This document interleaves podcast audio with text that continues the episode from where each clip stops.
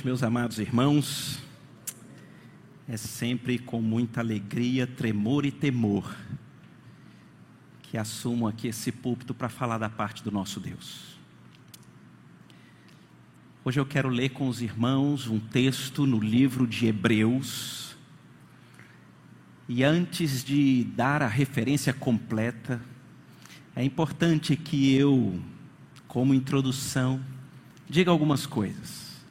Primeiro, o livro de Hebreus foi escrito para alguns judeus que convertidos ao cristianismo, que estavam enfrentando profunda aflição, perseguição, privação, e muitos estavam a ponto de retroceder. Tamanha a aflição. E o livro de Hebreus é escrito para esse público judeu.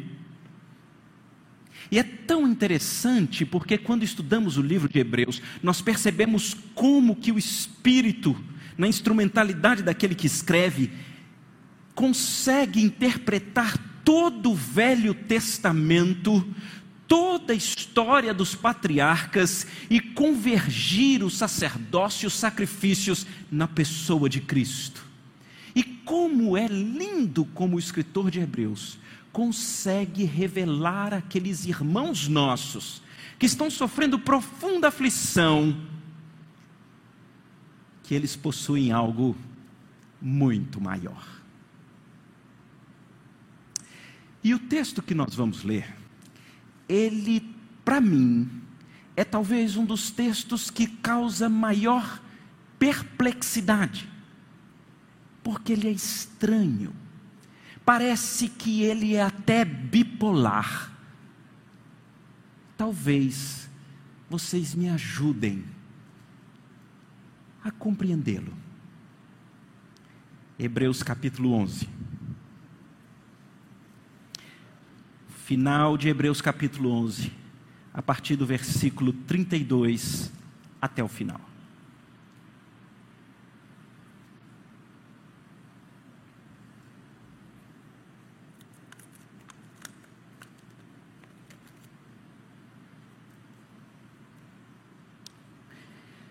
E que mais direi?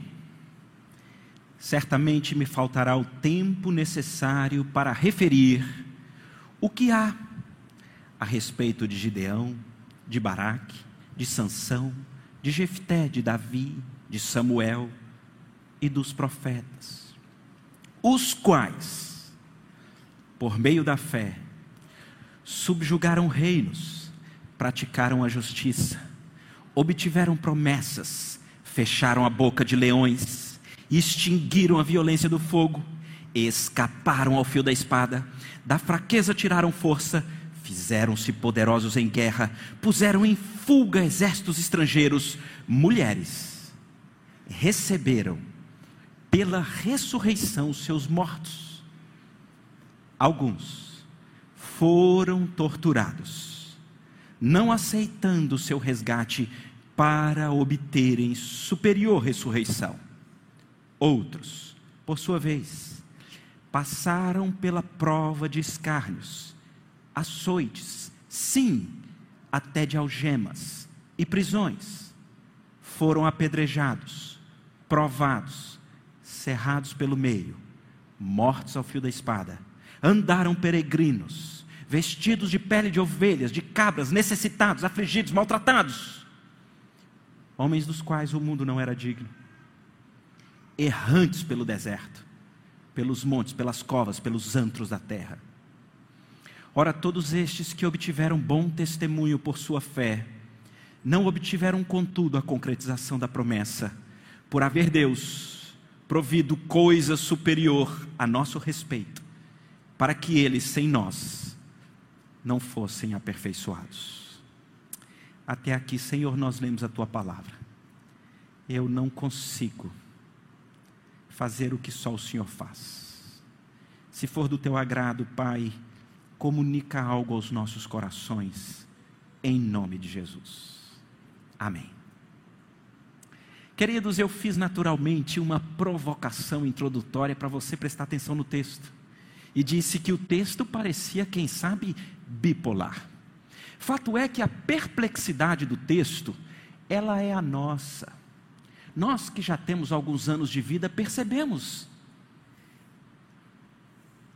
Às vezes, alguns são visitados por milagres divinos. Ao mesmo tempo, outros são visitados por aflições e tormentos terríveis. Às vezes, isso se enquadra na narrativa da nossa própria existência. Momentos em que, diante do seu clamor, parece que o céu se abriu e uma visitação de libertação lhe alcançou. Mas parece que às vezes o céu se fecha, e não obstante, haja o clamor, o pedido, a intercessão, parece que nada, ou pior, parece que as coisas pioram. Como você lida com a perplexidade da vida? Como você lida quando parece que alguns são aquinhoados com as benesses do Senhor e você não? Ou como você lida quando parece que na sua história, em algum momento, Deus lhe ouviu, operou um grande milagre, mas parece que em outras coisas só vão de mal a pior e o silêncio ensurdecedor do Senhor parece ser a única coisa que você escuta. Como se lida com isso? A lista está aqui. Nós que temos um pouco mais de estrada na igreja, a gente vai lendo e parece que a gente vai lembrando, não é verdade? Aqui temos duas listas. Na primeira lista, ele começa a falar de uma turma que pela fé, então coisas aqui que tem, ó, fecharam a boca dos leões. Vocês lembram de alguém? Lembram? Daniel, não é verdade? Daniel, ele é dado como morto, porque ele é jogado numa cova com os leões, mas de repente as bocas são fechadas, um milagre acontece, e no dia seguinte Daniel está vivo por obra do único e verdadeiro Deus. Louvado seja Deus. E aí ele diz aqui que outros extinguiram a violência do fogo. Nós conhecemos? Conhecemos. Os próprios amigos de Daniel. Eles são jogados na fornalha que está acesa muitas vezes mais, e parece que o Nabucodonosor aqui vê um quarto homem na fornalha, e o fogo não é capaz de sapecar nem as vestes nem o cabelo, porque um milagre aconteceu. Vitórias vitórias de guerra. O texto faz questão de colocar milagres tais de pessoas que pareciam não ter mais esperança. A morte batera na porta, não obstante, um milagre divino operou e eles e eles têm agora a narrativa da boa mão de Deus fazendo o impossível. O, o, o clímax final dessa lista que está lá no versículo 35, vai dizer então que mulheres que perderam seus filhos, dizem que talvez seja uma das dores mais difíceis de lidar. Não é natural para nenhum pai, nenhuma mãe enterrar o próprio filho. Fato é que o texto diz que mulheres enterraram seus filhos, mas receberam de volta pela ressurreição. E nós, de novo, que conhecemos o Velho Testamento, nós conhecemos essas histórias. Quem não lembra da viúva de Sarepta? Que Elias é levado, uma dificuldade, uma privação, Deus entra com sustento, mas ela perde o menino. Elias clama e a Bíblia diz que Deus faz o menino voltar. Quem não se lembra já da história agora com Eliseu, a mulher sunamita? De repente, pela oração, uma mulher estéreo dá à luz, ela tem um menino. O menino é novo, ele arde em chamas, ele está com febre, ele falece no colo da mãe. A Bíblia diz mais uma vez que Deus visita e ressurge o menino. E nós gostamos dessas histórias. E temos que gostar porque elas são verdadeiras e são intervenção miraculosa, graciosa, misericordiosa de Deus. E nós contamos, e muitos aqui têm histórias semelhantes a essas para contar, e nós as contaremos. E bendiremos o nome do Senhor. Saí do médico, era só um mês de vida, a esperança não esmaeceu, o clamor foi levantado, Deus visitou e houve uma cura. Louvado seja Deus. A falência bateu na porta, foi lá de casa, os recursos se acabaram. Foi cesta básica de irmãos queridos, senão nem o arroz não tinha. De repente, portas foram abertas, tudo se soergueu e agora o sucesso é astronômico. Isso é ou não é a mão de Deus? É. E nós contaremos. O problema é que o texto continua e vai dizer que outros foram torturados e morreram. O texto continua. E ele diz que outros sofreram escárnio, sofreram açoites, outros foram presos, algemados, uns foram apedrejados, Outros foram provados, foram cerrados pelo meio. Outros morreram ao fio da espada. Outros não tinham casa, não tinham sustento, andaram peregrinos, errantes pelos desertos, eles não tinham nem roupa, foram afligidos, perseguidos, maltratados, errantes. Como é que a gente faz com essa lista? Eu pensei em fazer uma enquete aqui. Quem gostaria que a sua vida fosse da primeira lista e quem gostaria que fosse da segunda? Mas não precisa fazer enquete, não. O problema, queridos, que nós achamos que é assim. São dois grupos: os dos milagres e os das provações. O problema é que quando você lê o texto termina, termina na parte, né, caminhando para a parte final, ele diz: "Ora, todos estes obtiveram bom testemunho da sua fé". Quem são eles? Quem são eles? São as duas listas. É o mesmo grupo. Não é diferente. E essa perplexidade, que muitos de nós a têm por experimentação da vida, ou quando olhamos as Escrituras, ela tem que ser levada em consideração. Vocês conhecem um dos capítulos mais estranhos também das Escrituras, Atos 12. Atos 12 começa dizendo que dois discípulos de Jesus foram presos por Herodes, os dois. No início ele diz que Tiago é morto ao fio da espada. Na segunda parte, diz que um anjo vem, abre o portão automaticamente, os guardas não veem, as, as cadeias de Pedro saem e ele sai da prisão sem ninguém ver. Um milagre! Os dois são apóstolos, os dois são amados do Senhor, os dois viviam com Cristo, os dois estão sendo presos pela sua fidelidade. Um morre ao fio da espada, o outro liberto por verdadeiro milagre E eles estão aqui, porque eu não sei se vocês viram na primeira lista, um é liberto do fio da espada, e na segunda lista diz: o outro morre ao fio da espada. Nós conhecemos os milagres de Jesus, mas nós conhecemos João Batista, ele é preso, ele é decapitado. Nós conhecemos Davi, que é usado por Deus aqui militarmente, né? Ele é usado por Deus para vencer um gigante, põe em fuga o exército dos filisteus. Mas conhecemos Jonatas. Por ser fiel a Deus, por ser leal ao amigo, leal ao pai, ele morre de maneira antecipada no sentido de muito jovem numa batalha. A pergunta é, queridos, qual é o segredo para nós suportarmos as aflições e as adversidades.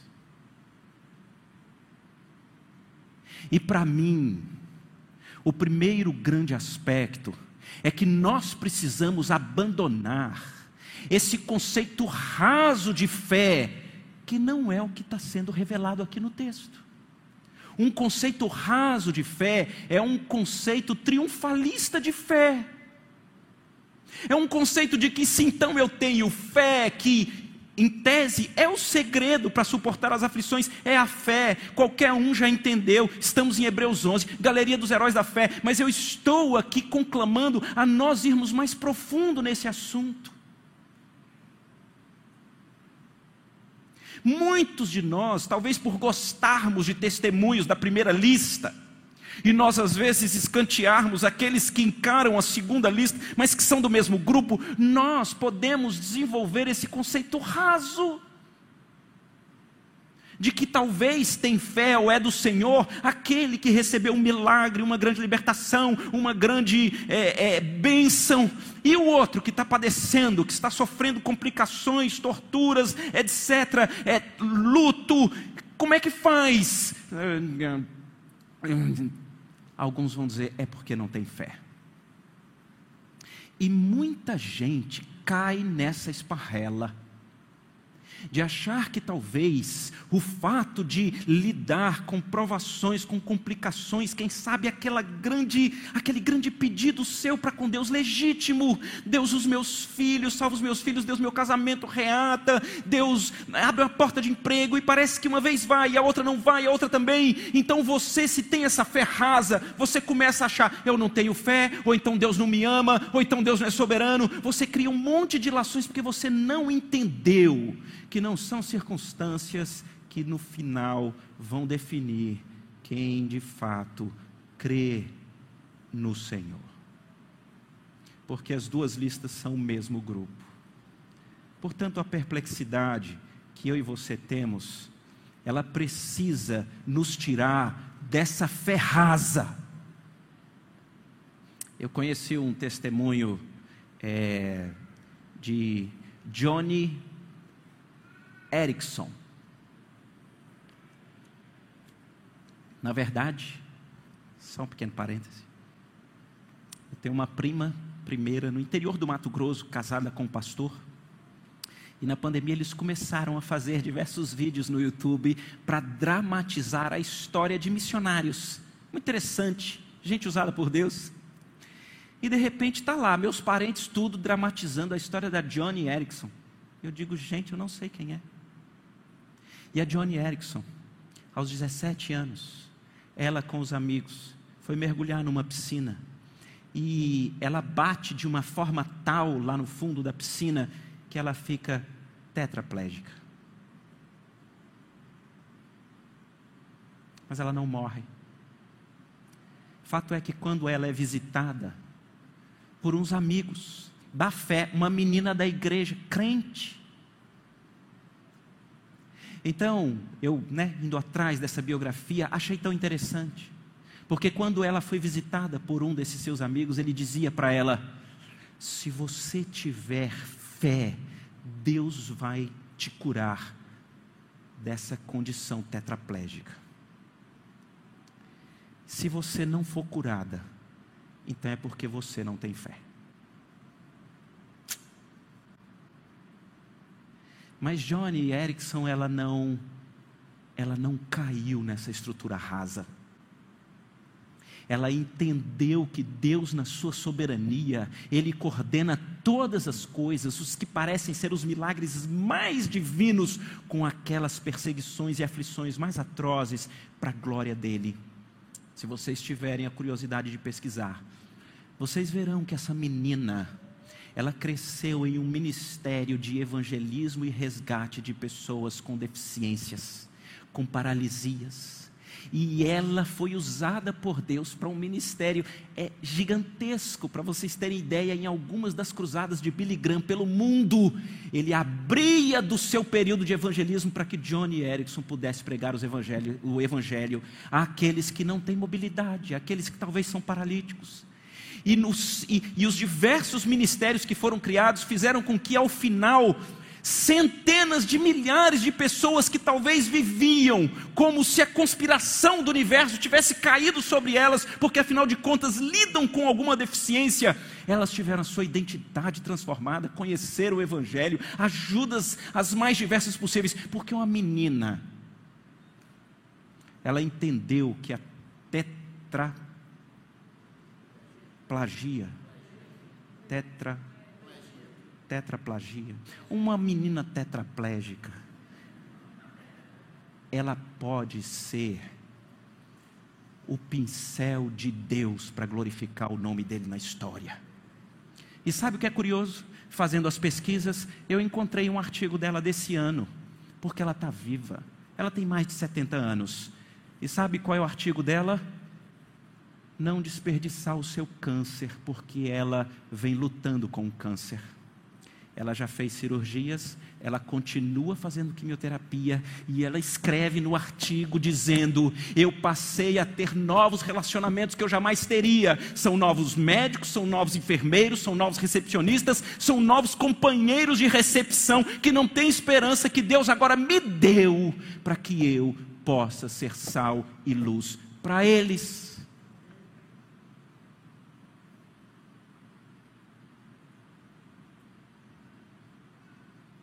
Muda tudo, queridos. Quando nós não ficamos nessa condição rasa de analisar circunstâncias para definir se somos ou não amados do Senhor, se temos ou não fé no Senhor.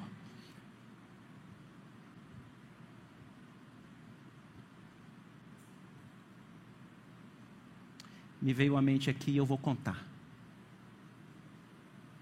Há algum tempo atrás, uma pessoa aqui da igreja, você é presbítero, posso conversar contigo? Quero fazer a minha profissão de fé, meu batismo, quero me tornar membro da igreja. Eu digo, claro, é uma das partes melhores desse ministério. E eu gosto de conhecer a história da pessoa. Me conta. Como é que o evangelho chegou? E ela disse: Não, na verdade, eu tenho um filho com síndrome de Down e eu me uni a um grupo de mães que têm filhos com síndrome de Down. E lá naquele grupo, uma pessoa com um filho com síndrome de Down diferente. Quando eu me aproximei, ela me apresentou o Senhor Jesus. Isso mudou a minha história. Eu vim para cá porque aqui é a igreja dela e aqui o Senhor abriu os meus olhos. Eu sou nova criatura, eu quero me batizar. Eu quero ser membro.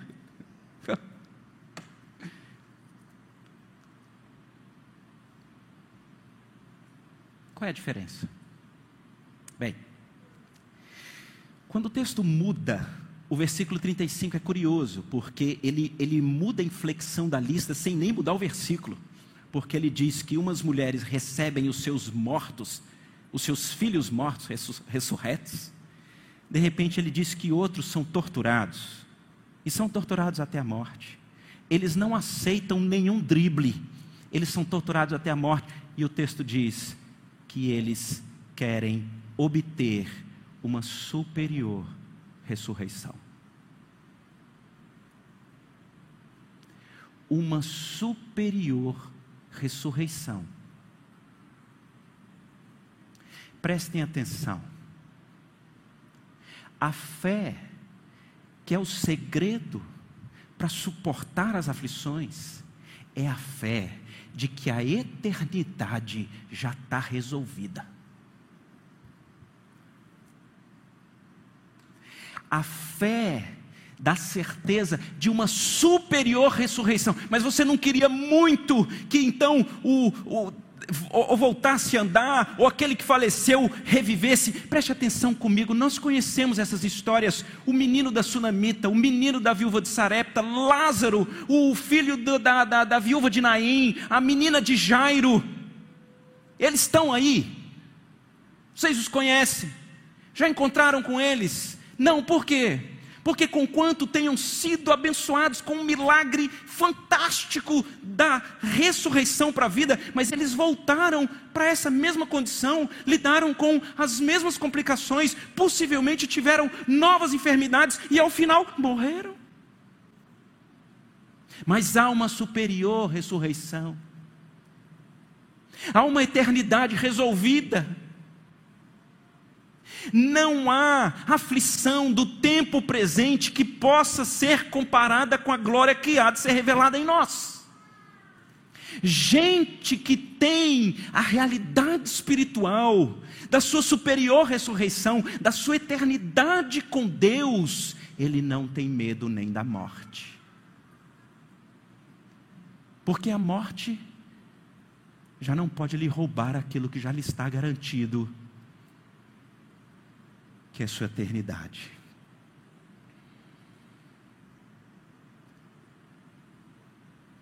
Estudando aqui esse texto e vendo vários comentários, inclusive o comentário até dessa Bíblia aqui, eles falam de algumas narrativas que existem do chamado período intertestamentário.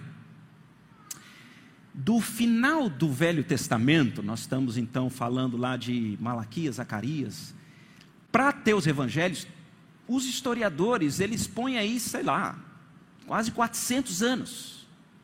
E que muita história aconteceu, mas não história da revelação bíblica para nós da história. Mas todos os escritores percebem que o livro de Hebreus, ele fala com os judeus na perspectiva de que os judeus sabem do que está sendo falado. Ou seja, ele não precisa dizer que é Daniel que fechou a boca dos leões, nem de que é Sadraque, Mesaque e Abidinego que, que, que, que saíram da fornalha. Ele não precisa dizer, porque quem está lendo conhece. Então, o que será isso aqui? Umas mulheres receberam seus filhos da morte, outros foram torturados até a morte. E, e, lendo isso daqui, eu então fui atrás e li uma história que me chamou a atenção. É uma história que está nos livros dos Hebreus, no Talmud, no livro de Macabeus, o segundo livro de Macabeus, e é uma história com requintes de crueldade, então eu vou diminuir os requintes de crueldade. Mas conta a história que Etíoco Epifânio, o imperador sangrento e cruel, ele então conquista os judeus. E como um grande elemento de opressão é exatamente fazer com que as pessoas abandonem a sua fé. E a narrativa que tem na história do povo judeu é de uma mãe com sete filhos que são levados à praça pública para que lá então eles desonrem a sua fé, eles desonrem o Deus de Israel, sob pena de morrerem com requintes de crueldade. Os requintes de crueldade é que ele ia cortando partes do corpo à medida que a pessoa não abandonava a sua fé.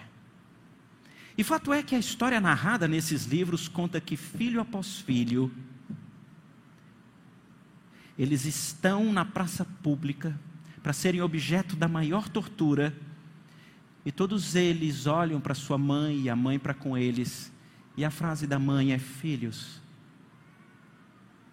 eu não trouxe vocês à vida. Não fui eu quem lhes deu as mãos, a língua ou couro cabeludo. Foi o próprio Deus. E se os homens tiram, Deus, na sua misericórdia, Ele nos dará novamente todo o fôlego de vida e corpos glorificados, segundo a sua misericórdia, quando entrarmos na eternidade e um após um foram torturados e mortos na praça pública.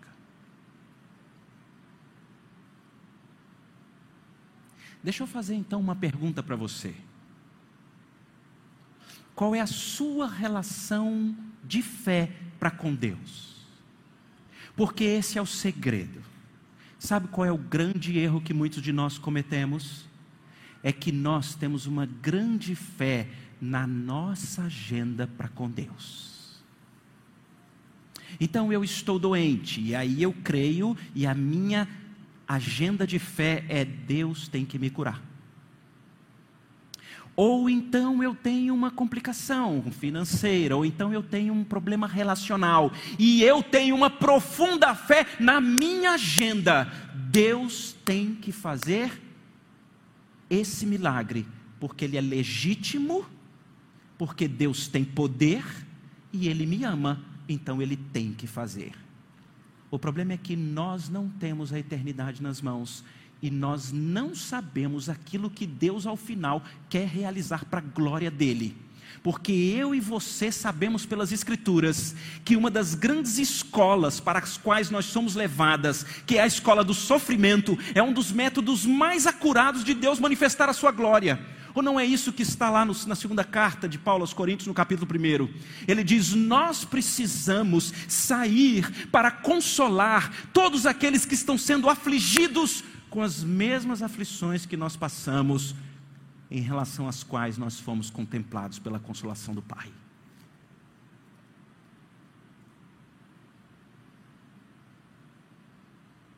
Já viu uma pessoa que enfrentou um luto, um luto precoce, algo muito doloroso? Talvez não haja ninguém melhor para ser boca de Deus para pastorear outras pessoas que enfrentarem o luto precoce. Já viram pessoas que enfrentam doenças terríveis, talvez como um câncer? Você verá que outras que também enfrentaram são boca de Deus como uma ferramenta afiada para pastorear o coração daqueles que estão enfrentando tamanha situação. Já viram gente que lutam com seus filhos perdidos? Talvez seja você com seu filho perdido que tem caminhado aqui com o Senhor, que está sendo ferramenta de Deus forjada para poder abençoar e fazer o nome de Deus glorificado em meio daqueles que sofrem e padecem das mesmas complicações que você padeceu.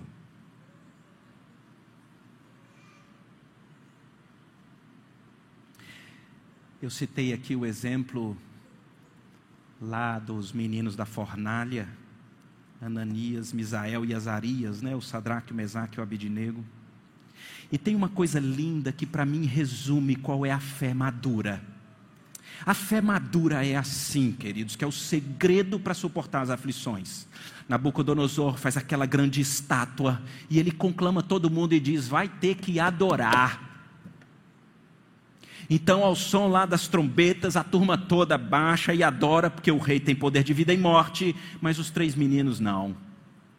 Então, quando Nabucodonosor chama e fala assim: Ó, vai complicar, vou jogar na fornalha, e os meninos têm uma fermadura, porque eles olham para o rei e diz: Veja, Nabucodonosor, o nosso Deus, que nós servimos, Ele tem poder para nos livrar da fornalha. Mas fique o rei sabendo que se Ele não quiser, nós não nos curvaremos e nós morreremos em fidelidade ao nosso Deus. Essa é a fé madura. Não são das circunstâncias, não são dos retratos, eu não estou aqui querendo dizer que, que, que ah, tem mais fé quem sofre mais. Ou, não, não, não. O que eu quero dizer é que Deus, na sua infinita graça, Ele nos visita com milagres cirúrgicos no momento que Ele quer, e Ele nos visita com provações, privações, aflições, luto, tragédias afins, mas nada disso foge à Sua mão invisível que, ao final, realiza os seus propósitos de glória ao Seu nome nas nossas vidas. E isso deveria nos estabilizar, mesmo em meio às profundas aflições. Então, se esse é o segredo, uma fé que sabe que tem uma superior ressurreição, uma fé que sabe que a eternidade está resolvida, uma fé que sabe que às vezes as grandes tragédias da vida é Deus nos forjando para sermos ferramentas de Deus, para abençoar, pastorear, consolar, muitos que talvez sofram situações como as nossas, a pergunta é: como é que a gente conquista isso? Como é que a gente amadurece a nossa fé? Como é que a gente sai dessa estrutura de ter fé na nossa agenda?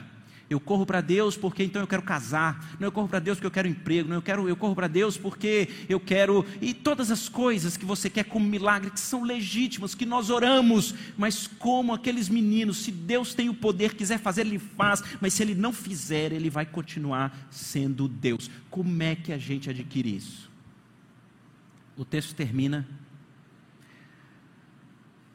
de um jeito interessante.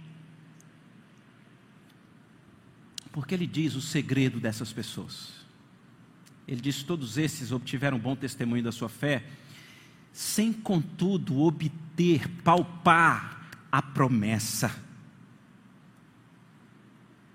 É muito interessante isso, porque aqui é artigo definido, eles não obtiveram a concretização da promessa, conquanto lá atrás, no versículo 30, ele diz que obtiveram promessas. Obtiveram promessas. Deus diz: vai vencer a guerra. Deus diz: não vai morrer agora, vai viver mais. Obtiveram, mas eles tinham essa fé, porque eles tinham um vislumbre de uma promessa que eles não apalparam. Uma promessa que fora feita desde a criação, quando o homem peca, que parece não haver mais esperança para o ser humano Porque o ser humano, na sua arrogância, quer ser como Deus, e Deus não pode compactuar com o pecado. Deus olha para aquele, aqueles nossos representantes primeiros que estão caídos, e Ele diz: Eu vou providenciar um Salvador. Ele vai esmagar a cabeça da serpente, que é o enganador, que quer levar vocês para longe de mim. E durante todo o Velho Testamento, vez após vez, você vê essas promessas sendo refeitas: virá o Messias ele será traspassado pelas nossas iniquidades, ele vai ser moído pelas nossas transgressões, vai ser um castigo doloroso nele, para que a gente possa ser curado. É ele, com a concordância dele, que pelo seu sacrifício, ele vai justificar a muitos. Isso é Isaías 53. Queridos, preste atenção no que eu vou dizer. Essa turma que enfrentou a ameaça da morte e a própria morte. Essa turma que enfrentou o espólio dos seus bens, perderam tudo. Essa turma que enfrentou xingamentos, essa turma que enfrentou todo tipo de tragédia, eles tinham menos recursos do que nós, porque o texto diz que eles não viram a concretização das promessas, mas Deus proveu coisa superior para nós. E quando a gente olha essa mensagem, a gente entende eles esperavam o Messias. Nós sabemos que ele veio. O nome dele é Jesus. Talvez Jesus estaria na segunda parte da lista, porque ele foi ironizado, ele foi maltratado, ele foi traspassado, ele foi zombado e ele morreu com profunda tortura mas ele ressuscitou.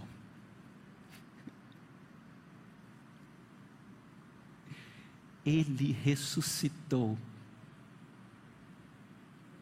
Quando o Novo Testamento é escrito, quando você lê lá em Coríntios, ele diz: Ele ressuscitou, ficou 40 dias aqui, ele foi visto por multidões ao mesmo tempo. Tem 500 pessoas que ao mesmo tempo viram o Senhor ressurreto, das quais a maioria está viva até hoje.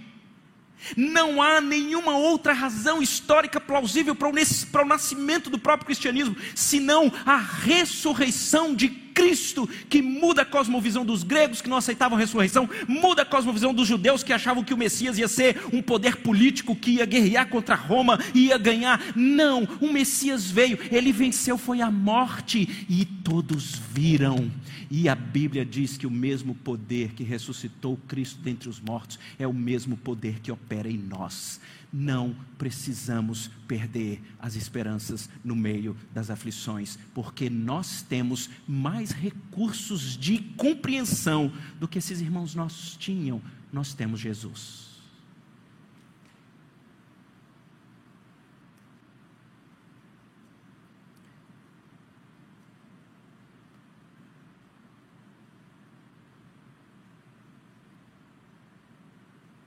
Me fala de você.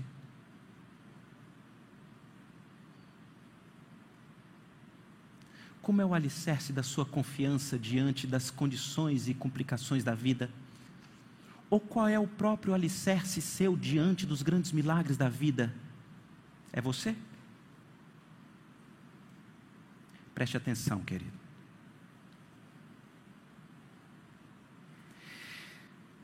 Transforme a sua fé na sua agenda que você tem para Deus em uma fé em Deus. Ele que não poupou o seu próprio filho, antes por nós o entregou, porventura não nos dará com ele graciosamente todas as coisas? Deus está cuidando de nós, mesmo em meio à própria morte que bate na, na porta da nossa casa, porque Ele tem os seus propósitos eternos, porque Ele ao final está realizando esses propósitos, e que privilégio é quando nós agora vivemos pela agenda de Deus. E na agenda de Deus, talvez como Johnny Erickson, você vai perceber que toda e qualquer situação que pareça adversa, são portas abertas de novo para você sair como luzeiro e sal nesse mundo, revelando que há uma superior ressurreição, há uma eternidade resolvida. Nós temos ela já revelada para nós, é a pessoa de Jesus. E o texto deixa claro que Deus esperou para que mais pessoas, eu e você, pudéssemos ser unidos a este grande corpo que se une aos nossos heróis da fé, para que nós possamos estar todos na Nova Jerusalém. Queridos, você consegue imaginar num lugar onde não haverá choro, não haverá ranger de dentes, não haverá mais pandemia? não haverá mais perseguição, não haverá falatórios inúteis, não haverá, porque a própria glória de Deus será a manifestação visível naquela cidade, onde a pessoa do Senhor Jesus se relacionará conosco para sempre, onde o próprio labor e o trabalho serão bênção.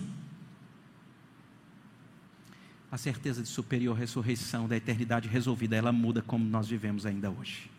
Que o Senhor amadureça a nossa fé, que a fé vá para Ele, na agenda dele que saia dessa fé rasa, fé de circunstâncias, fé da nossa agenda, e a gente esteja firme na eternidade que o Senhor Jesus comprou para nós. Vamos orar? Deus querido, é a tua palavra. Eu só posso pedir